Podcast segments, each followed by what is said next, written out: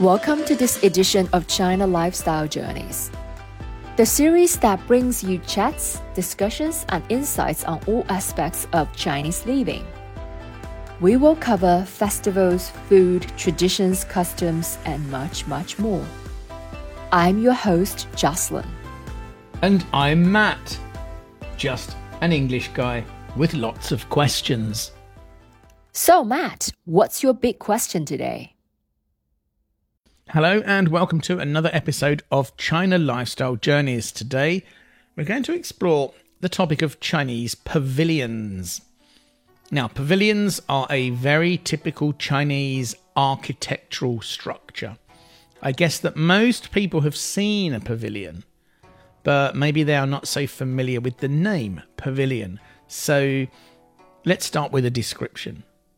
Okay, a description, no problem. Chinese pavilions are these awesome architectural structures that you often come across in China and possibly in other countries too, and especially in parks or maybe in one of the Chinatowns around the world. They have special designs with open sides and lovely roofs held up by pillars.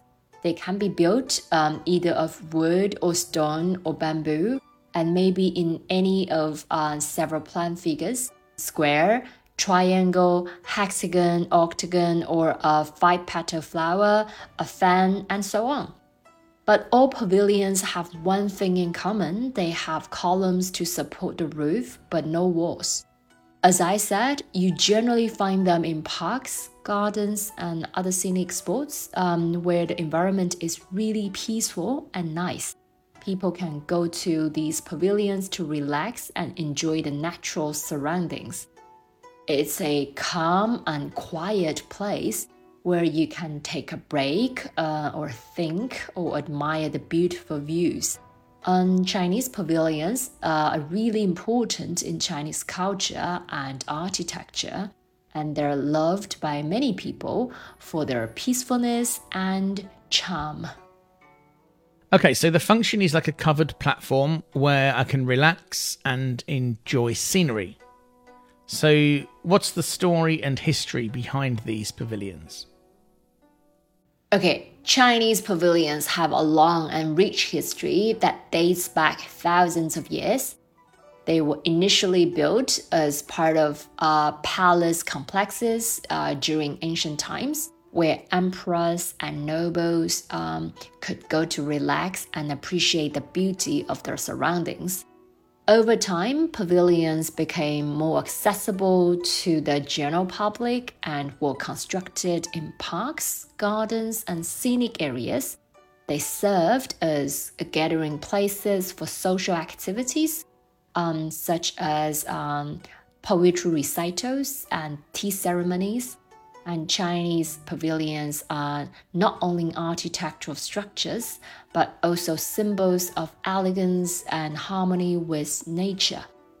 They continue to be cherished today as cultural landmarks and places for contemplation and uh, enjoyment.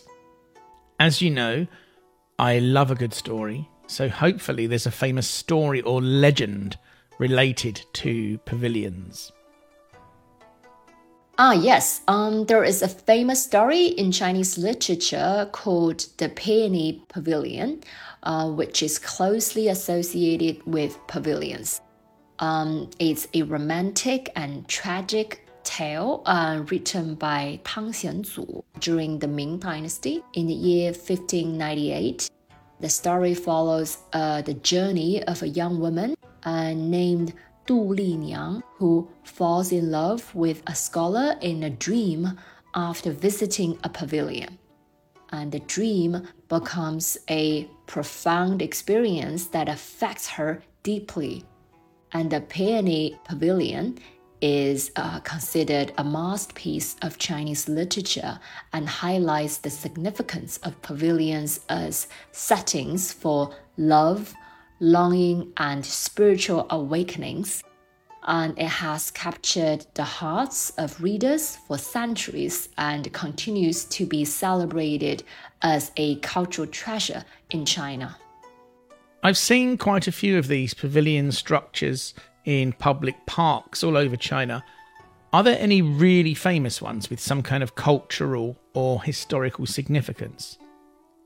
Well, obviously, there are some that are more or less famous or well known, but most pavilions are fairly common, very functional structures. Um, they are intended to be used by people for everyday leisure activities, uh, like singing in the park or playing traditional musical instruments. So they aren't famous structures like uh, towers or temples. So, while most pavilions in public parks serve everyday leisure activities, there are a few notable ones with cultural and historical significance.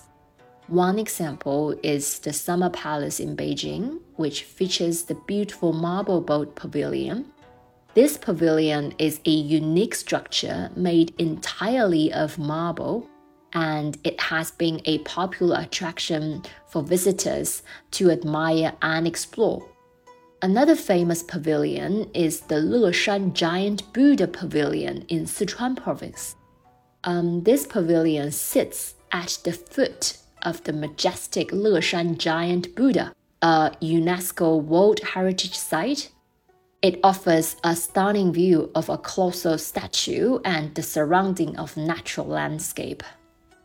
Oh, that's fascinating. I've actually been to the Summer Palace, but I didn't know about the Marble Boat Pavilion. I must have missed it.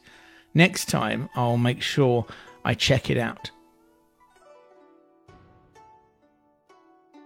Well, that's it for today. We hope you enjoyed this episode. Thanks for listening. We hope to see you again next time. Until then, goodbye. Stay wise.